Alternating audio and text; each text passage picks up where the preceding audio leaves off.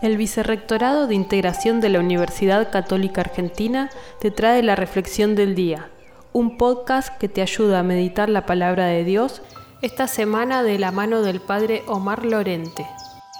Jueves 25 de noviembre.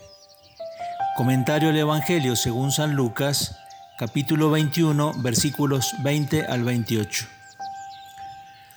Al final de todo habrá un juicio.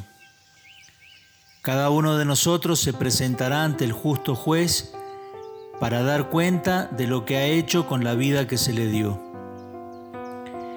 En este juicio los testigos a nuestro favor son nuestras buenas obras, como también nuestros acusadores son nuestras malas obras y nuestras omisiones.